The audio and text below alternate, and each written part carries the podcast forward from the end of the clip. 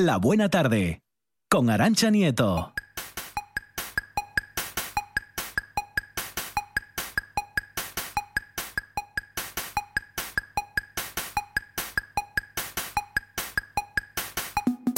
VHS VHS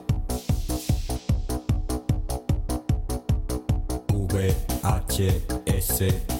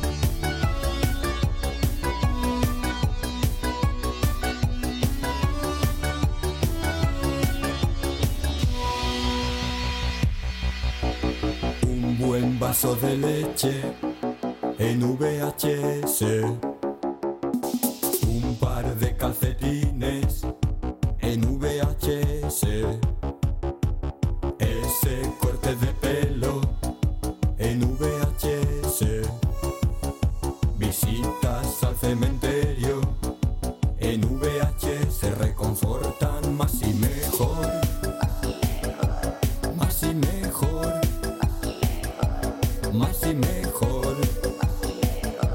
Más y mejor. VHS.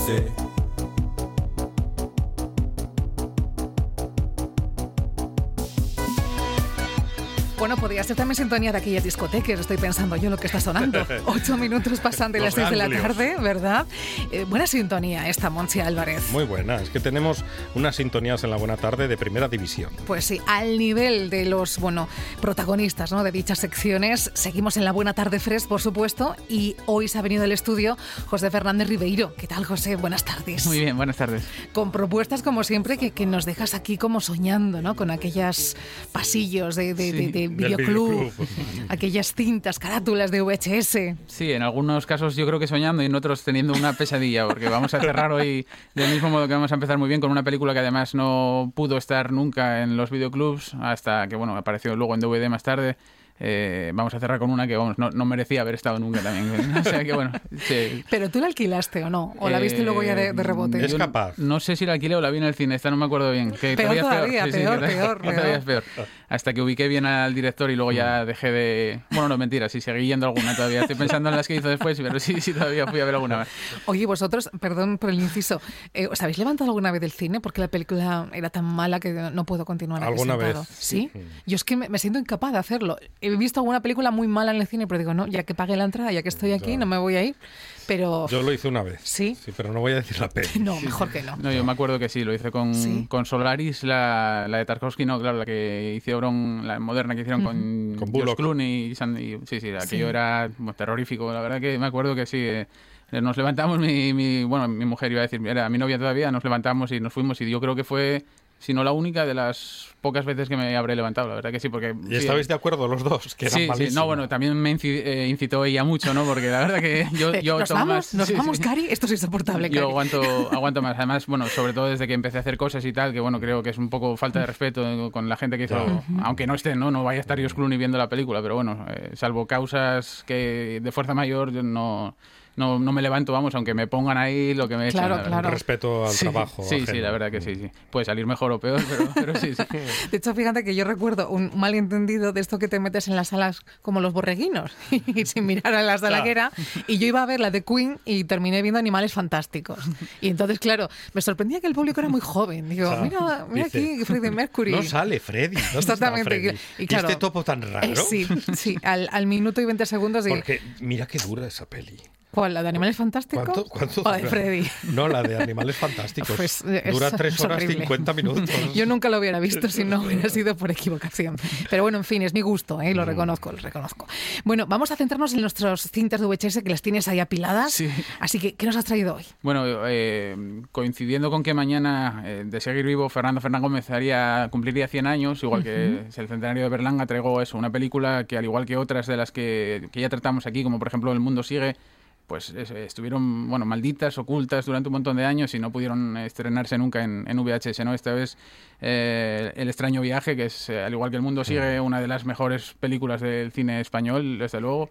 Eh, yo todavía prefiero el eh, la, la otra que, que esta, ¿no? Pero esto es un peliculón enorme porque hay que tener en cuenta, bueno, es una película de 64 eh, que tuvo todos los problemas del mundo para salir adelante y aún así Fernando Fernández Gómez consiguió que se convirtiese en un título de culto por, todo el mundo. Eh, la idea venía además precisamente de Berlanga, porque se le había ocurrido, la película está basada en el crimen de Mazarrón, que fue ya el primer de los problemas que tuvieron, digamos, con la censura, no les dejaron utilizar ese título para la película, aunque se basase en ella. Y, y, bueno, la llamaron, la llamaron del extraño viaje, pero bueno, era eh, todo, todo lo referente al, crimen de Mazarrón. Es una película que además eh, cuenta muchas, o mezcla muchos géneros, es un sainete costumbrista, muy, está rodado con muy, un estilo muy naturalista, muy cercano al neorrealismo, pero con muchísimas influencias del, del terror gótico, digamos, de aquella época y además es un ejemplo perfecto, yo creo, también de cómo se debe manejar el, el, ritmo a la hora de contar una película, porque eh, entre el humor negro eh, y todo lo que vamos viendo, el misterio que nos eh, va mostrando poco a poco y no nos, deja con gana, ganas de más cada, cada momento, eh, vamos viendo bueno, pues de muchas pinceladas de, de, muchas cosas interesantísimas y sobre todo muchísima crítica a, a, la sociedad de la época, toda esa sociedad reaccionaria y tan atrasada que no quería que, se avanzase de ningún modo y bueno, se critica a, un montón de, gente y de estamentos, ¿no? Toda esta gente del pueblo eh, con eh, todas las mentiras, eh, todas las apariencias, todos los eh, aspectos, pues los peores, digamos, de, del ser humano que se ven reflejados en, en esta película y yo creo que, bueno, eh, en el estreno, al igual que El Mundo Sigue, no se pudo ver, eh, digamos que se estrenó de tapadillo al igual que la otra, en un cine en Bilbao y ya dos años o tres más tarde de, haberse rodado, porque a la hora de, de, salir la película el ministerio la calificó eh, como de tercera categoría, que ahí incluían las películas que consideraban inmorales o pornográficas.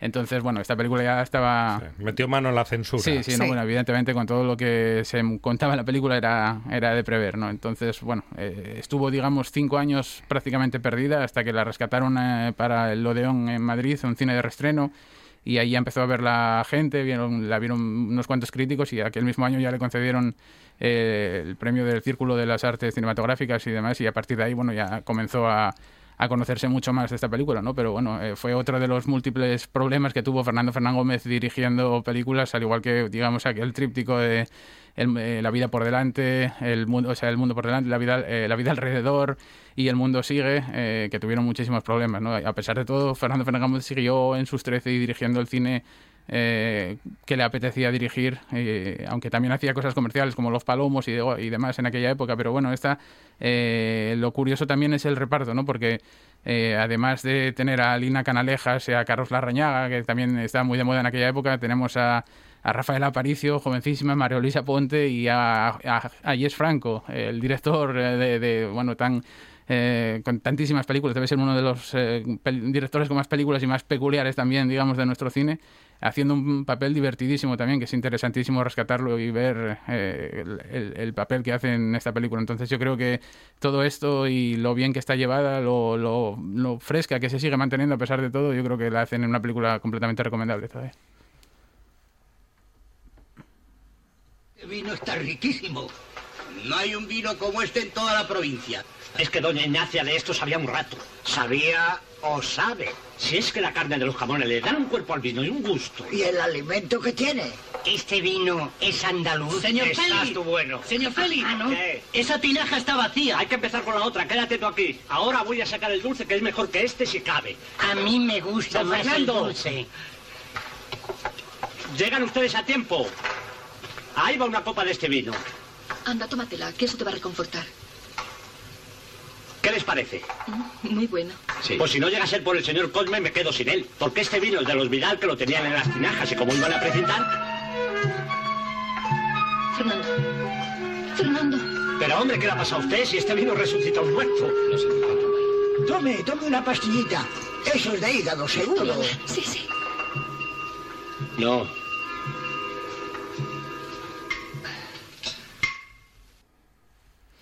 Increíble, es que las voces ya, ¿verdad?, nos están haciendo soñar irnos a, esa época que estaba contando antes José Fernández Ribeiro. Sí, sí, sí, no, la verdad que el, el- el elenco que podemos ver en la película, además de que lo conocemos perfectamente, hace un- un- unas interpretaciones eh, de escándalo y además, como decimos, en el caso de Diez Franco, por ejemplo, pues no era muy dado a aparecer en películas y haciéndolo tan bien y tan divertida, de una manera tan divertida como lo hace aquí, llama también más la atención, además eso.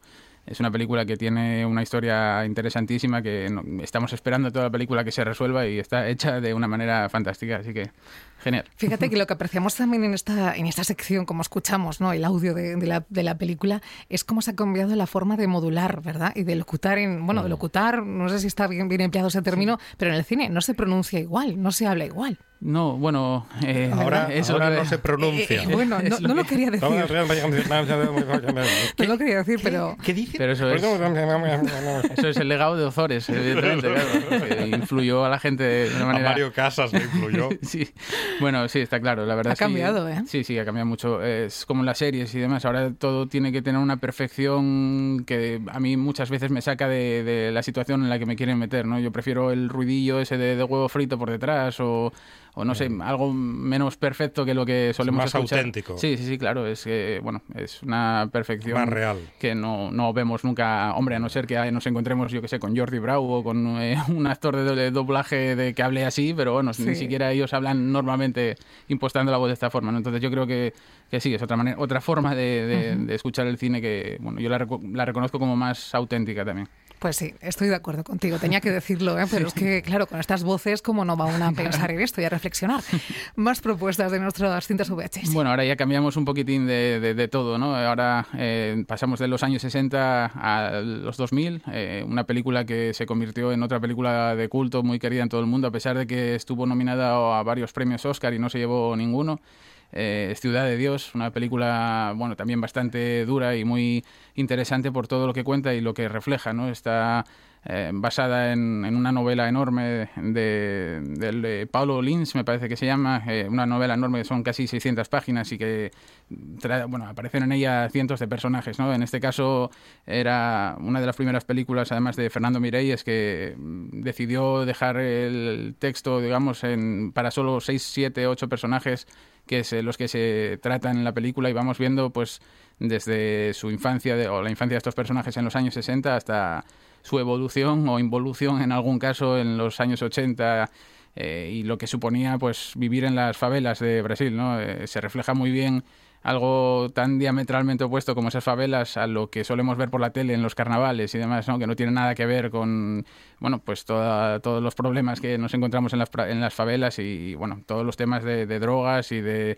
eh, bandas y de, de temas que, que nos encontramos ahí y en este caso pues eh, se refleja muy bien la historia de, de estos muchachos además como digo eh, con un- muy pocos personajes, pero con varias subtramas que se entremezclan eh, de una manera estupenda y sobre todo con un estilo visual eh, increíblemente dinámico y, y atractivo que marcó, digamos, eh, una manera también de, de- hacer cine en, en esa, en esa época, ¿no? Porque no solamente teníamos una historia estupenda, sino que aprovechaba los movimientos de cámara de una manera increíble para, para meternos más en la historia y, y poder, bueno, sufrir lo que, lo que tenían que, que sufrir estos, estos, estos muchachos que incluso alguno de ellos eh, podemos verlo al final de la película, a los personajes de verdad, mientras que a los actores eh, que los interpretaban eran todos eh, aficionados, ¿no? Ni siquiera eran actores profesionales.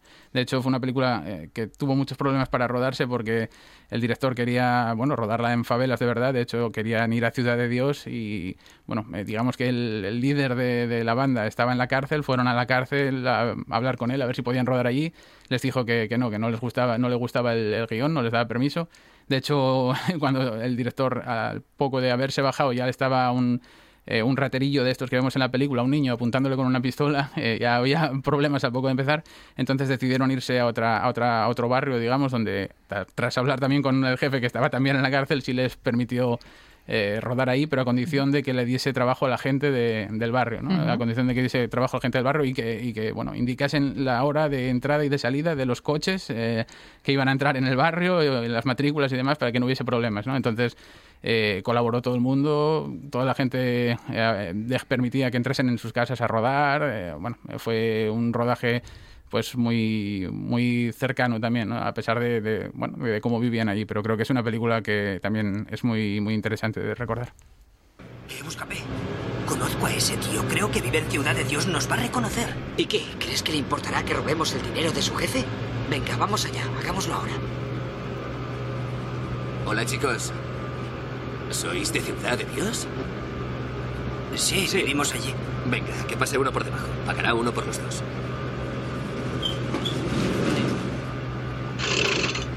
Tenéis que estudiar, tener un porvenir, tenéis que salir de aquel ambiente. En esa favela hay mucha policía, pero también muchos delincuentes. ¿Has estudiado? Sí, hice secundaria y estuve en el ejército. Fui el mejor combatiente, el mejor tirador de mi unidad. Y ahora trabajo aquí a falta de algo mejor. Pero soy un gran karateca. Si encuentro una academia por ahí, seguramente dejaré la favela. ¿Entonces te gusta luchar? No me gusta pelear, me gusta la paz, paz y amor. Pero si es necesario, Él no tenía ni idea de que sería necesario, y mucho, pero todavía no. Aún no contaré la historia de Mané Galiña. ¿Qué? ¿Bajamos? Sí, vámonos. Sí, adiós. Gracias. hasta otra. Bajamos. Para, para, por favor. Adiós. No he podido hacerlo. El tío era súper guay. Sí, es verdad. Además, es el hermano de Sergio. Ya. Bueno, vámonos a casa. Vámonos a casa. Gran película. Muy buena. Estábamos recordando justamente, ¿verdad?, esos, esos fotogramas con este guion que has extraído, que la verdad es que es una labor increíble lo que haces, ¿eh? Ese trocito de cada película para, para acordarnos, ¿no?, toda la trama. Sí, bueno, hay algunas que cuesta más que otras, ¿no? Porque hay muchas en las que tienes, eh, digamos, perlas constantes con unos textos fantásticos Ujú. casi en cada momento y en otras, bueno, pues en- encontrar un momento que, que no dé vergüenza ajena o que no tenga mucho silencio también es complicado. Pero, pero no, en este caso es una adaptación yo creo que estupenda y que además eh, merecía, yo creo, haber rascado algo en, en aquellos premios. Luego se llevó muchos otros por todo el mundo, ¿no? Y, y digamos que, que su director sigue haciendo muchas películas interesantes, como El jardinero fiel o eh, hace un par de años la, la de Los dos papas, que es una historia interesante a pesar de, de todo. Y bueno, yo creo que fue no era su primera película, ya había hecho algún telefilm y cosas así pequeñitas con otros directores, pero era, era estaba claro que, que ese estilo y esa forma de trasladar la novela iba a- dar en un director que sabía contar las cosas muy, muy bien. Totalmente de acuerdo. Tenemos más propuestas y está bueno, pues que, que- que, mm, es que fíjate, no, no tengo palabras porque que a mí me esta nos encanta gusta mucho. muchísimo, muchísimo.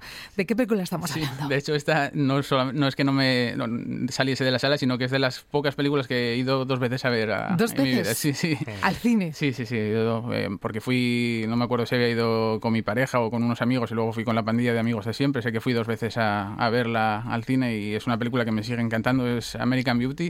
Eh, si la película anterior supuso mucho para un director que estaba empezando a hacer cosas, eh, en este caso para Sam, Sam Mendes eh, supuso todo, porque esto es una ópera prima, además, es un peliculón como enorme eh, y que pone patas arriba el sueño americano, digamos, toda esa imagen de, de perfección que hay que tener siempre, la sociedad de la apariencia y, y intentar disimular o ocultar que las personas tienen distintos problemas y que no todo siempre funciona de la misma manera, que hay cosas que funcionan mejor que otras que se estropean y que, bueno, es una película que lo refleja increíblemente bien, además eh, supuso también un, un éxito enorme en taquilla porque, bueno, recaudó más de 300 y pico millones eh, de dólares por todo el mundo y, y tanto, bueno, luego en la, en la distribución, digamos, eh, eh, doméstica lo mismo, ¿no? Es una película en la que además eh, nos encontramos con un reparto también estupendo, con, eh, Kevin Spacey a la cabeza, con eh, Annette Bening, eh, con Que hace, que hace un gran papel. Annette Bening, sí, está muy, de- muy olvidado, digamos, eh, lo que hace, pero claro, es que están todos estupendamente. La verdad es que tanto eh,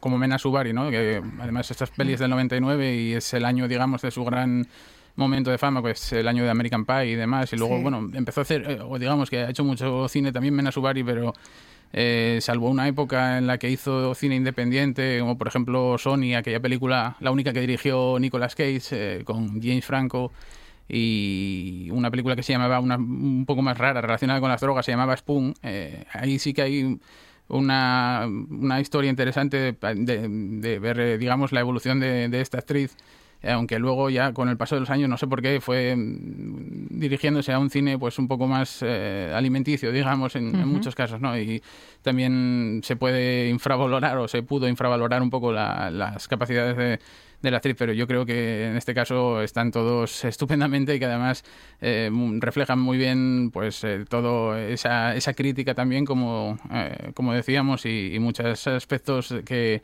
eh, pasen o no pasen los años siguen estando presentes en nuestra sociedad. Vamos a disfrutar de un fragmento. Siempre había oído que toda tu vida pasa ante tus ojos el segundo antes de morir. Para empezar, ese segundo no es un segundo en absoluto. Se hace algo inmenso como un océano de tiempo. En mi caso aparecía yo tumbado boca arriba en el campamento de los Boy Scouts, mirando estrellas fugaces.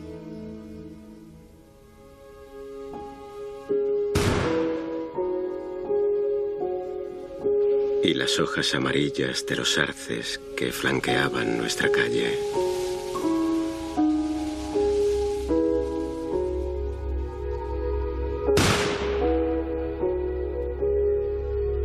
Las manos de mi abuela y su marchita piel que parecía papel.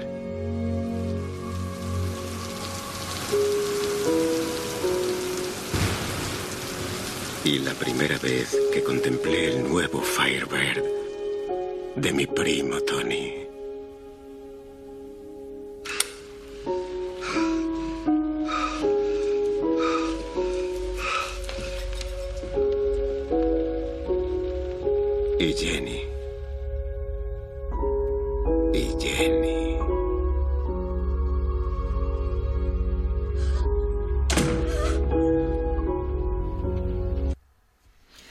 Ay, es que estamos aquí mm, disfrutando de, de, Javier Dutú, que estábamos buscando el nombre de, del actor de doblaje.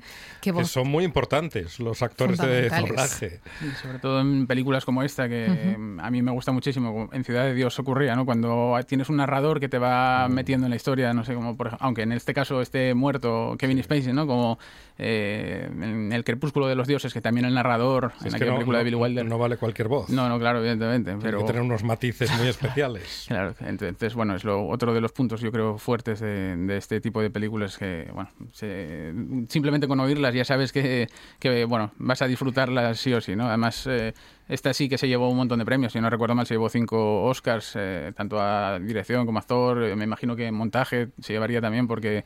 Eh, bueno, no lo podíamos ver, ¿no? Pero lo escuchábamos, que estábamos viendo el momento de este disparo eh, desde distintos puntos de vista de los personajes. También es una cosa muy interesante de ver, ¿no? El montaje de las historias eh, paralelas y cómo fluye todo en, en, de una manera estupenda, ¿no? Porque además podemos apreciar distintas formas de distintas formas de desarrollar el lenguaje visual en función de, qué momento estén viviendo los personajes y creo que es una cosa muy, muy interesante también. Me está sorprendiendo, perdón, pero no puedo evitar ir a investigar sobre el actor de doblaje, claro, con esta voz que nos atrapa, ¿verdad? En este momento de monólogo, de, como bien decía José Fernández Ribeiro, de, de reflexión, de, de culme, ¿verdad? Del final. Y es que es la voz, según dice, eh, estoy aquí investigando, del Metro de Madrid. Bueno, yo no me, me costaría reconocerla, ah, que es ¿sí? la misma voz, pero sí, dice que es la misma voz del Metro de Madrid y que ha doblado actores también como Al Pacino, eh, Kevin Spacey, al que acabamos de escuchar, Anthony Hopkins o Jean-Paul Belmondo. La, la sí. que te dice, Próxima estación Callao. Estación en curva. Sí, sí, sí, sí. yo creo que sí, es esa, es pues esa. yo me lo imagino con la voz de los documentales, que sí, que lo suelo escuchar así, pero también, diciendo también. estación en curva me cuesta más imaginarme. A mí me, me, acabo de quedar así también un poco como, ¿es el mismo? Pues... Hay que comer todos los días. Totalmente. Oye, mi sueño es ser voz de tontón o de, o de GPS o de lo que sea. Seguro que lo hace bien. Algún día, algún día. Bueno, si voy contigo en coche, ejerzo como tal. De, gira a la derecha. Bueno, había algún GPS que se podía poner con la voz de chiquito o algo así. ¿En serio? Algo había, ¿eh? Sí, sí, no sé muy bien. Buenísimo. Algo sé que hubo hace unos años, no sé si seguirá funcionando o no. Pero bueno, bueno. igual hay accidentes, ¿eh? igual lo retiraron. Sí, la verdad que no me extrañaría. qué obra más American Beauty. La verdad es que no, no nos cansamos de disfrutar de ella. No, no, no, la verdad que es una de esas pelis que eh, yo puedo ver eh, una y otra vez y siempre sigo encontrando alguna, algún detalle que, en el que no me había fijado o, o alguna cosa interesante. No me aburren. La, o sea, sé lo que va a pasar siempre, me sé prácticamente Sí. los diálogos y es una de esas películas que, no sé, tiene tantas cosas que disfrutar que yo creo que, que sigue tan fresca como, como en su día, que tiene ya 22 años ya Esta sería ¿no? complicada, me estoy imaginando un viernes por la tarde pillarla en el videoclub, ¿eh? Estaría acogida Sí. siempre, Sí, ¿verdad? seguramente. el American Beauty, ay, ya, estoy- ya no, no, Esta sí, lo que pasa que, bueno, si, si no pillabas American Beauty, seguro que podías pillar la, la siguiente porque esa no iba a estar alquilada, iba a tener una capa de polvo. Ribeiro, que va muy bien. Va muy bien, hombre, pues por Hasta eso. ahora. Pues hasta ahora, tú lo has dicho, Monty. No, bueno, pues esto hay que... Hay que no Haga el favor no- no que Ramón quedar- Redondo, nuestro oyente de la buena tarde y, sobre todo de esta sección Sí. de cine de videoclub, dice, "Pues, espectacular hoy la sección. Sí, sí, sí. ¿Con qué vamos hoy? Bueno, pues Ahora. Ramón ya puede ir apagando la, la emisora, la radio. ¡No! porque- No, no, pues no. Bajando un poco el volumen o bueno, o, Sí. o tomando algo para tomarse las cosas más eh, con un poco más de humor. Esta es una película que cuando os la envié eh, me parecía muy bien por la risa eh, y luego me puse a verla, como siempre las vuel- vuelvo a verlas antes de, de tal, y estuve a punto de, de Y te arrepentiste. Sí, sí, la verdad es que sí, porque recordaba que era una película floja, pero... Pero bueno, cuesta encontrar cosas interesantes, pero bueno, siempre, siempre hay alguna, ¿no? Eh, esto es una película que se llama Policía, es una película del 87 dirigida... ¿Policía? Policía, dirigida por Álvaro Sáenz de Heredia. Con que- Emilio Aragón. con Emilio Aragón y con eh, Ana Obregón en el póster original. Eso en el, en el póster de España, ¿no? En el póster de España, bueno, vendería porque tenía a Emilio Aragón y a Ana Obregón ahí, pero claro, eso sabían que fuera de España no, no iba a funcionar. Entonces, si buscáis en internet la versión alemana de la película, en los videoclubs de ¿Hay allí versión también. alemana? Sí, sí, también engañaban a la gente y, y ahí, bueno, dibujan una ilustración En enorme. la que- carátula. eh, sí, sí, sí. Dibujan a una especie de policía con unos helicópteros, unas explosiones, unos coches, una cosa increíble que, claro, que la, la quieres alquilar sí o sí, ¿no? Y luego me imagino que los pobres alemanes se llevarían un disgusto terrible cuando se encontraron, bueno, pues con, con esta película de, de Álvaro Heredia, que como digo, es un director que ha hecho el cine que convenía en cada momento. Digamos que salvo las dos primeras películas que hizo, que son eh, bueno, eh, peculiares pero interesantes. Freddy el, el Croupier, eh, precisamente con Ana Obregón también, y unos años más tarde La y el Martínez con Pajares, eh, con eh, bueno, eh, desdoblando su, su, su personaje, ¿no? Eh, Ahí metía un juego de, de espionaje con la Guerra Fría y demás, que al final está interesante y envejecido muchísimo mejor que muchas de sus coetáneas. A partir de ahí, el, el director, digamos, que hizo cine eh, pues con lo- la gente que estaba de moda en cada época. Aquí con Emilio Aragón y Ana Obregón, pues luego hizo las películas de- con Martes y 13, Aquí huele muerto, eh, El robo de la jojoya, luego hizo Condemor. eh, el Condemor, Brácula, con Chiquito, el Papá Piquillo. Por eso decía que yo sí había vuelto al cine a ver películas, porque Condemor sí que, sí que la fui a ver. Y yo- ¿Pagaste por ver Sí, con sí? Yo también. No. No, le voy a decir más. Pagué en el videoclub por policía. Me la llevé a casa. ¿También? Pecasteis, pecasteis y caísteis. Hombre, es que... Comenta Ramón Redondo que es terrible. Es terrible, sí, no, Dice, bueno. esta, esta no puedo con ella. Lo mejor que tiene es eh, que nos encontramos a gente que no tiene nada que ver con los protagonistas, ¿no? Porque, bueno, está Agustín González, que sí tiene un papel importante y siempre presta a ver a Agustín González en, en cualquier película. Eh, aparece un momentito María Isber, que también siempre es muy divertido. Incluso el Pirri, eh, este actor de, de todas estas películas de cine kinky, que, bueno, llegó a tener su importancia incluso como crítico de En cine. la, en la televisión. En televisión. En el la- programa de Fernando García eh, Tola. Pues eh, la verdad es que también aparece aquí un momento y eso refleja bueno la importancia de personajes como él. De hecho, Emilio Aragón no había hecho nada de cine todavía y, y era conocido aquí por ni en vivo ni en directo, que era el programa aquel que había hecho que en realidad Buenísimo. buenísimo, pero claro, la gente de aquí no sabía que era una copia de los sketches del Saturday Night Live. Y ese- claro, normalmente aquí la gente teníamos dos canales y no sabíamos Y no ni lo que era, internet, no sabíamos ni lo que era aquello. Él, claro, él tenía acceso a ello y, y se infló y bueno, gracias a eso pudo Pero lo hacer copiaba todo. pues muchísimos sketches son idénticos, incluso en, en diálogos, o sea que bueno... Qué morro. Hombre, igual hay mucha casualidad, ¿no? Pero- Miliquito. Qué morro le echamos. pero bueno, en esta película es, es un actor que, eh, es por las necesidades económicas de su familia, le enchufan como policía, digamos, y, y tenía miedo a la sangre, tenía miedo a disparar. De hecho, para disparar y acertar en el blanco tenía que hacerlo con los ojos cerrados, porque si no, no acertaba. O sea que, bueno, os podéis imaginar la película. Y Entonces, la historia de amor no es, creíble. Una historia de amor, eh, bueno, con, con, con Ana Obregón, que cae en las drogas por culpa de Juan Luis Galiardo, que, que es un traficante en la película. Se puede entender. Se puede entender, sí, no podía haber pasado en la realidad, pero Eh, la verdad es que, bueno, eh, tal como lo se refleja en la película, es, eh, está, es fallida por todos lados, ¿no? De hecho, hay momentos que, por eso digo que tiene cosas que rescatar, tanto esos actores como la risa que, gen- que causa, aunque a lo mejor de manera inintencionada en muchos casos, ¿no? Porque eh, hay un momento en una caída de un, un campanario de Juan Luis Galeardo que se le ve saltar él directamente a la colchoneta, bueno, es una cosa terrible, pero bueno, es, es, es lo que había también en los videoclubs, así que bueno, yo creo que había que, que recordarlo. Tendría que ser complicado, ¿no? Elegir un fragmento de esta película para la buena sí, tarde. Sí, ¿no? sí, porque además, bueno, también tiene muchas cosas que no son políticamente muy correctas en la actualidad, Ya. a pesar de ser una película muy blanquita, pero, pero bueno, sí, sí, la verdad que este costó, costó un poco más. Tengo aquí la carátula y dice una historia de amor en un mundo cada vez más hostil. Emilio Aragón, Agustín González y Ana Obregón en Luisa. ¿Cómo que en Luisa? Sí, no, la verdad es que a, a su modo hacen un- una especie de crítica social hacia la inseguridad ciudadana Sí, y un sí. mont- y, bueno, las drogas y demás, pero de manera bastante fallida, sí. Vamos a, a disfrutarlo. Pero si es el agente López. A sus órdenes, jefe. ¿Qué? Ya te han soltado, ¿no? Dos meses. ¿Qué quería, la perpetua? Por la relojería no te acerques ni a preguntar la hora. A sus órdenes, jefe. ¿Qué tal? ¿Cómo va eso? ¿Y el hígado? Muy bien. Vale. Cuídese, jefe. Parece que el chaval le aprecia mucho, ¿eh? Sí, sí que me aprecia. Sí, aquí tienes, Antonio. Adiós. Y eso que ya le he metido en Chirona seis veces.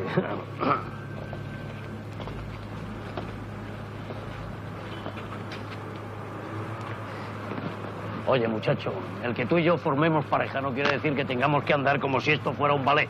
O sea, que tú a tu aire y yo al mío, ¿entendido? A sus órdenes. Ah. Pero bueno, Ese, ese ha sido por casualidad, se lo juro. Ay. Yo voy a tomar un café. ¿Quieres tu otro? No, El, el café me, me pone nervioso. ¿Un anís? Me, me da ardor. Hemos abierto otra tienda. El anís. A Monchi le encanta el anís, por cierto. A mí me da ardor esta peli. Ya te está apeteciendo alquilarla. ¿eh? Mira, según estábamos Sí, hablando, sí, estaba, sí. estaba, eh, no solamente recordando eh, bueno, esta película de Álvaro Heredia, o lo que hizo Emilio Aragón, sino que su padre dirigió también solamente una eh, de estas películas que se, eran de Olympic, que eran la mayoría eran obras de teatro y demás, de humor. Una película que se llamaba eh, Yo quiero ser torero, eran los hermanos Cala- eh, los sacapuntas.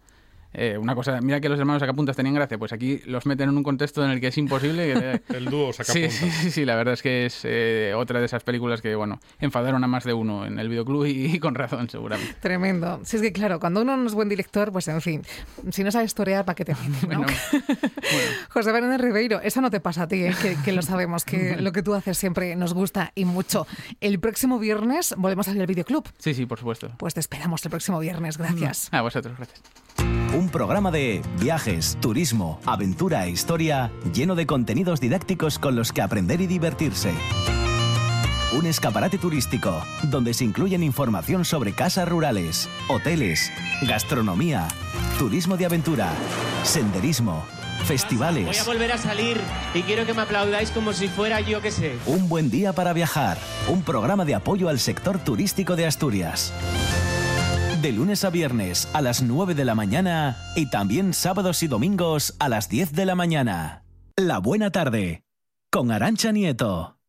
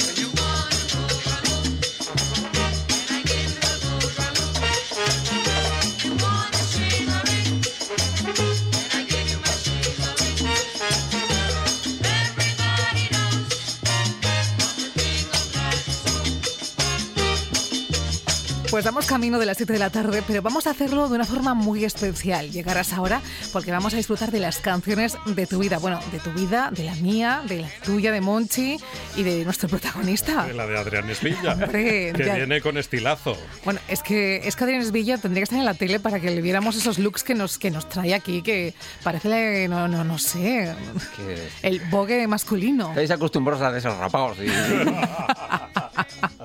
Qué elegancia, por favor. Estilazo en el vestir y estilazo Bueno. eligiendo música. Es que eso va un poco de la mano. No sé si claro Adrián sí. estará de acuerdo, pero dime cómo vistes, te diré lo que escuchas. La gente Sí, iba vestida bien. Mediados de los 60 no había nadie que se vistiera mal. es verdad, Sí, es es verdad. el, el- el pináculo de la moda masculina son, son estos años. Claro que Eso sí. nos lo dijo el otro día Lecter Bukowski. Sí. Que había que tener un respeto por el público, que no ibas a ir en chándalo como estabas en casa Claro. en un concierto. Sí, sí. Pues es verdad, él tiene respeto por nosotros, ¿no? Por los Por el público aquí. ¿eh? por el público de la buena tarde. El dúblico. Oye, ¿de qué, qué vamos a abordar hoy? Artista no. No, no, hoy vamos a hablar de un estilo, un estilo, una época y un lugar. Ujú. Todo confluye en un, en un solo lugar, que es el, el East Harlem, el, el Spanish Harlem. En muy pocos años, 1966-69, una cosa así.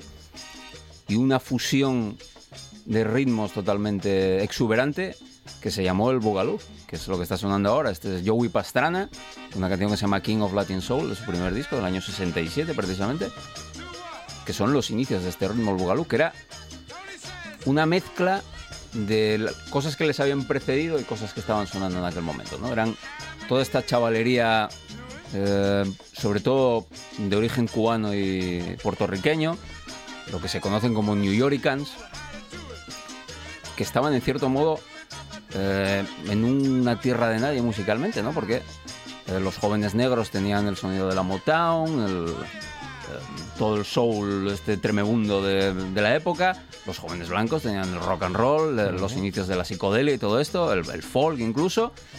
Y los jóvenes latinos que, están- estaban allí que no, que no pintaban ni de para adelante, ¿no? Eh, Tenían una música que era el, el- el- el Latin jazz, el mambo sobre todo, que La salsa. La, la salsa va a venir después, en Mm. realidad. El- el- lo que va a ser el concepto salsa se va, va a ser un poco lo que sucede al- y lo que barra en realidad del mapa al bugalú, ¿no? El- la previa era el mambo, que había sido una, una locura desde mediados de los 50, y eran gente como Tito Puente, Tito Rodríguez, Machito, Celia Cruz, toda esta gente que venía precisamente de los, eh, de los clubes eh, cubanos, muchos habían emigrado vía Florida y tal, y muchos habían, se habían instalado en, en Nueva York. ¿no? Entonces estos- esta- había una especie de, de desconexión generacional musical, ¿no? Entre la música, digamos, de los padres, de los abuelos, y la música de la, de la calle, ¿no? Y el Boogaloo viene a, a fusionar todo esto. ¿no? Esta que está sonando ahora, que este es Johnny Colón, es Boogaloo Blues. Esta canción es, que aparte que es una preciosidad, esta quizás fue el primer, el primer éxito del Boogaloo que hace eso, ¿no? Coge un ritmo de, de danzón, de mambo, Ujú. y le aplica una serie de claves blues, ralentizando un poco el ritmo, cantando en inglés, que es una cosa muy, muy interesante esto, en inglés y en spanglish cantan, ¿no? Porque claro, se están dirigiendo a gente que son ya segundas generaciones, terceras generaciones incluso de... de- Bilingües, ¿no? Claro, de Ujú. latinos viviendo en, en Estados Unidos. Y entonces decían, nosotros hacemos nuestra música con lo que nosotros hablamos, ¿no? Entonces, Boogaloo Blues.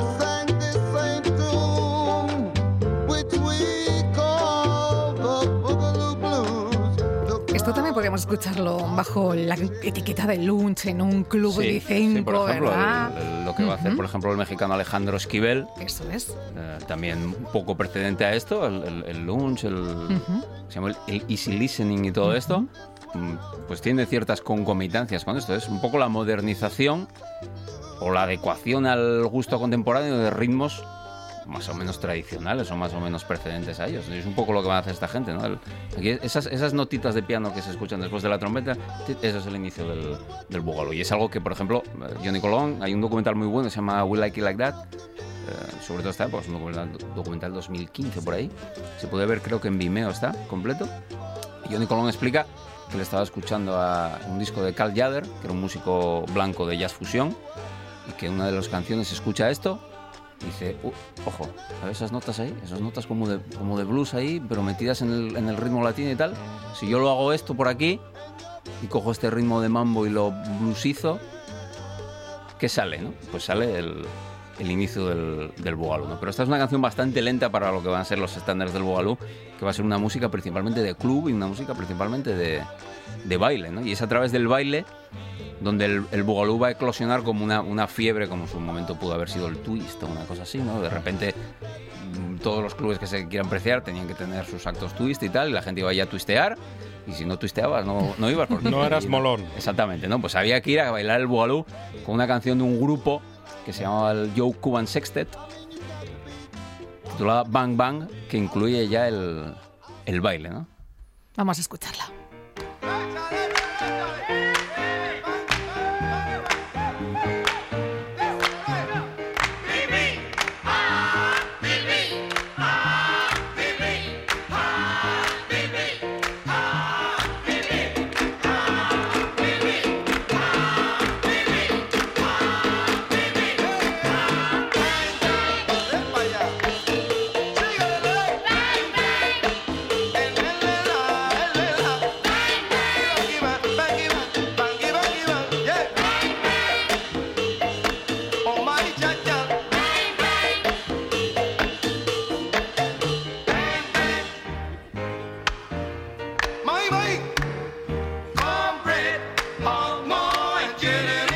Nos encanta esta música, ¿eh? estamos disfrutándolo.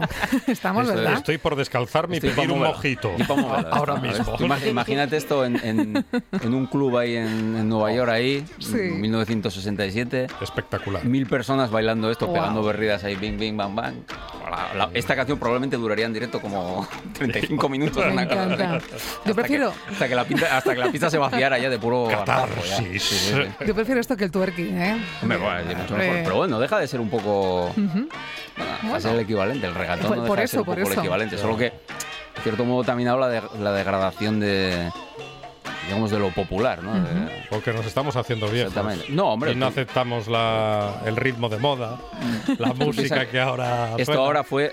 fue es- esto era mm, esto estaba hecho contra los músicos de mambo contra los, los, los padres y los tal los Sí. precedentes y que imagínate lo que dirían de esta gente ¿no? Estos kinkis que andan tocando el bogalú ahí y tal no sé qué y esto sería pues como esto, esto era lo popular de entonces ¿no? pero que esto que sea lo popular de entonces ahora es una cosa como oscurísima Mm. Y que en realidad esta es una música que recuperaron mucho los los jockeys de la escena mod por ejemplo que siempre están escarbando ahí en el archivo de los años 60, ¿no? Igual que a finales de los 70, principios de los 80, recuperaron lo que se dio en llamar el Northern Soul, eh, que son... El Northern Soul es, un, es el único estilo musical que recibe el nombre del sitio donde se bailaba, no donde se hacía, ¿no? El Northern Soul eran discos oscuros de subsellos y de minisellos de soul de los 60 que, que disjockeys taraos ahí del norte de Inglaterra iban a comprar por ahí en sus viajes a Estados Me Unidos. encanta la Y lo- definición. y disjockeys taraos. taraos. Y los ponían ahí y tal, y entonces, claro, lo- los, a los, iban a tocar, el más famoso es el casino de Wigan, que es un sitio absolutamente sórdido, y, y viajaban allí desde Manchester y desde Newcastle y todo allí, gente anfetaminizada hasta las cejas a bailar mm, esta- en, en las pistas aquellas, ¿no? iban, iban como si fuese una competición, ¿no? Y Iban con sus camisetas de tirantes y sus pantalones de chándal Claro, a- claro, a, hacer bailar deporte. acrobáticamente allí, ¿no? Y, y- y los disjockeys que más éxito tenían eran los que tenían los discos más raros. ¿no? Pues, Ujú. pues con el Boogaloo en- a principios de los 2000 pasa un poco lo mismo. De repente se empiezan a, a- a encontrar estas cosas, ¿no? Y esta, esta- este jazz fusión, esta, esta mezcla rítmica de, de soul, rhythm and blues, eh, el doo-wop, que es un poco lo que comienza también esto, ¿no? Eh, que es otra música callejera típicamente eh, neoyorquina. Eh, y cómo esto va a dar a un estilo singular que dura muy poco tiempo, que es mm, barrido por el siguiente y tal, ¿no? Y de repente se encuentra años después. Y ahora hay incluso grupos de, de Boogaloo activos. Hay uno muy bueno que se llama Ray Lugan de Boogaloo Destroyers, que son de, son de la zona de, de Miami, me parece. Y, y- y están haciendo. Es, es música. No es que hagan esto versión moderna de esto. Es que cogen esto como si lo hubieran cogido en 1969 y lo continúan Sí. tal y como es ahora, ¿no? Es absolutamente retro, absolutamente vintage, ¿no? Esta es la gran, este es el, fue el, el gran super éxito del, del vuelo, ¿eh? I Like It Like That. Me gusta así, de Peter Rodríguez.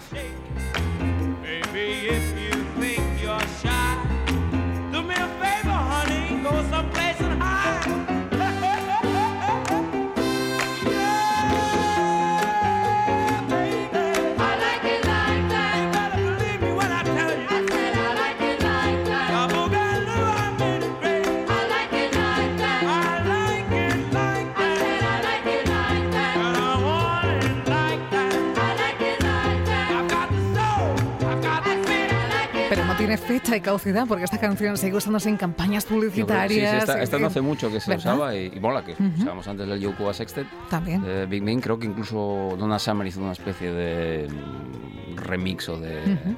o de sampleado de, de- de toda esa parte, ¿no? Y- Sigue funcionando. Tú Sí. tienes una terraza en verano y pinchas Sí. esto. Y te van a preguntar, oye, ¿eso, eso qué Eh, es? oh, eh, qué moderno. ¿no? ¿Quién- No, pues ¿De esto- quién es? Sí, cosa sí. Pero va a funcionar seguro. Porque además, claro, es una música que mm, tampoco salió mucho de la ciudad de Nueva York. Es un fenómeno puramente y esencialmente neoyorquino. Ujú. Que, hombre, ya, pues ya si vendías, conseguías vender en Nueva York y vas a vender una pila de discos porque vivía una cantidad de gente absurda. Pero no es una cosa que de repente había grupos de Boogaloo en, en Boston, o había grupos de, de Boogaloo en California, ¿no? Era una cosa muy, muy reducida a, a una serie de barrios, a una Ujú. serie de clubes, a una serie de, de pequeños sellos que pusieron en circulación esta- estas canciones, ¿no? E incluso una de las razones por las que duró tan poco tiempo fue porque de repente todos estos músicos de la generación anterior, del, del mambo y todas estas las grandes orquestas, que tienen unos cachés absolutamente...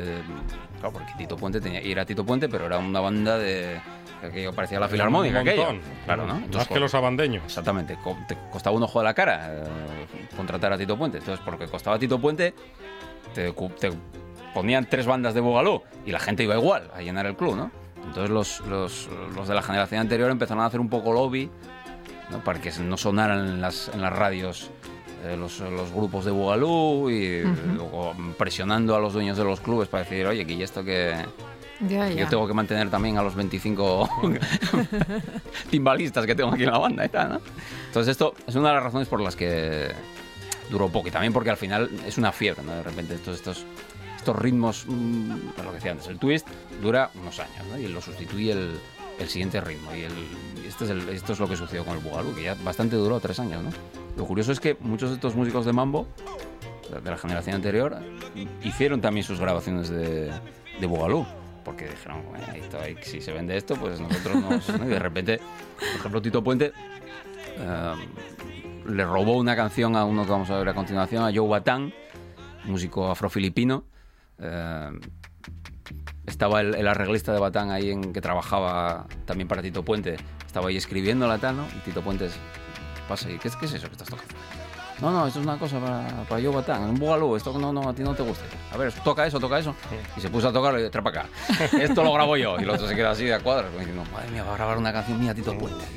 Y Tito Puente saca un disco con una portada psicodélica y loquísima, donde incluye varios, varios temas de bugalú. ¿no? Este, este decía era Joe Batán, uno de los grandes cantantes, no solo del estilo, sino realmente de la, de la época. Un músico con una voz y con un estilo lleno de soul, que tiene tres o cuatro discos entre el 67 y el 71 maravillosos, que narra mucho, un gran narrador, ¿no? Eh, sobre Nueva York, sobre las calles, sobre toda la vida. Él había sido expresidiario, él sale de la cárcel y, y se decide a meterse a músico porque él dice que, que para la gente de color en América solo hay dos maneras de salir eh, de la miseria ¿no? en aquella época, que eran los, o los deportes o, o la música.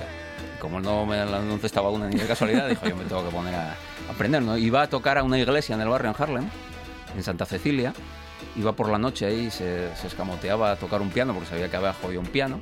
Iba allí hasta que un día lo pilló el cura y decía, ¿qué haces aquí? No, padre, que no vengo a robar, que solo vengo ahí a tocar el piano. Entonces el cura le dejó las llaves para que fuera allí a, A ensayar, a ¿no? ensayar y montó la banda y los ensayos lo hacían en los subterráneos ahí donde había un piano allí eh, antiquísimo. Y el documental este que os digo, el Like It Like That, va a la, a la iglesia y el, y el cura no habla con él. No, no, el piano está aquí todavía. Y bajan y el piano está cerrado con un, con un candado. Están allí cortando el candado para tocar el piano. y tal.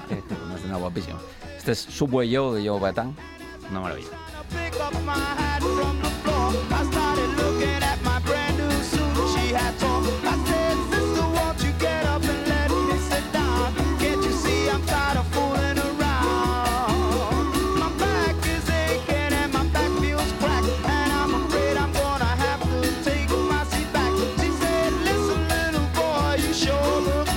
Cómo estamos disfrutando con el Bugalú, ¿eh? Muchísimo. Muchísimo. Sabe a verano, el Bugalú sabe a Sí, verano. sí, sí. Además, además hoy, que hoy hace, hoy hace calor de bugalú. Hoy, Hoy es verano en Asturias, Adrián.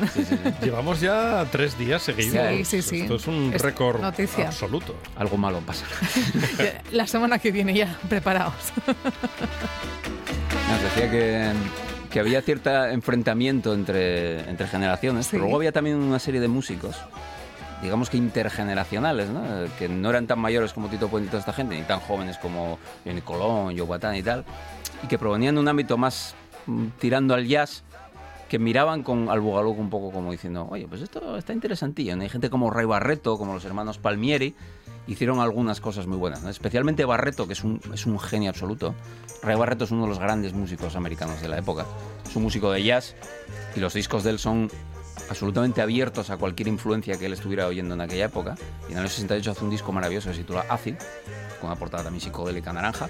Incluye esta canción que yo creo que define en el título lo que es el, es el que es una gradación más oscura del soul, ¿no? a deeper shade of soul.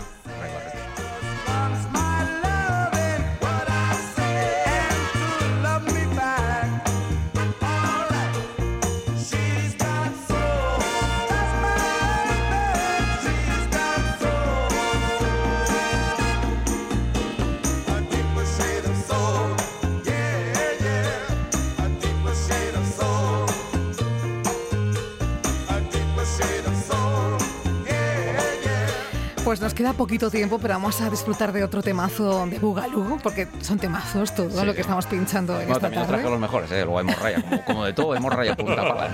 Pues excelente lección, Adrián. Lo bueno de esto es que, es que, claro, como son. Todo esto fue recuperado por mucho por disc jockeys que os decía antes.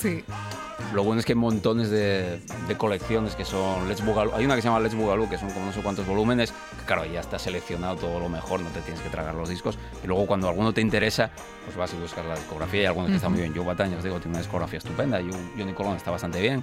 Lo malo es que la, la mayoría desaparecen a principios de los 70, ¿no? Porque aparece lo que decía eh, Monchi, la salsa, ¿no?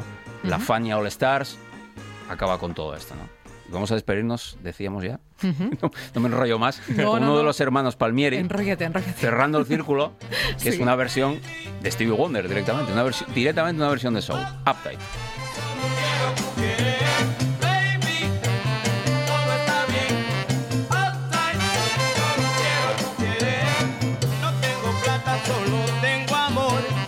No se me ocurre mejor manera de alcanzar las 7 de la tarde que con este, ¿verdad? Uptight, con esta versión de Stevie Wonder. Adrián Esvilla, qué gozada. Lo que siempre nos hace es vivir, soñar y disfrutar en estas canciones de tu vida. Hasta la semana que viene, ¿no? Hasta la semana que viene. Bueno, Monchi, que nos vamos a las 7. Tiempo de información. Con ritmo. Hombre. Con mucho ritmo. Y a la vuelta seguimos con más música en la Buena Tarde Press.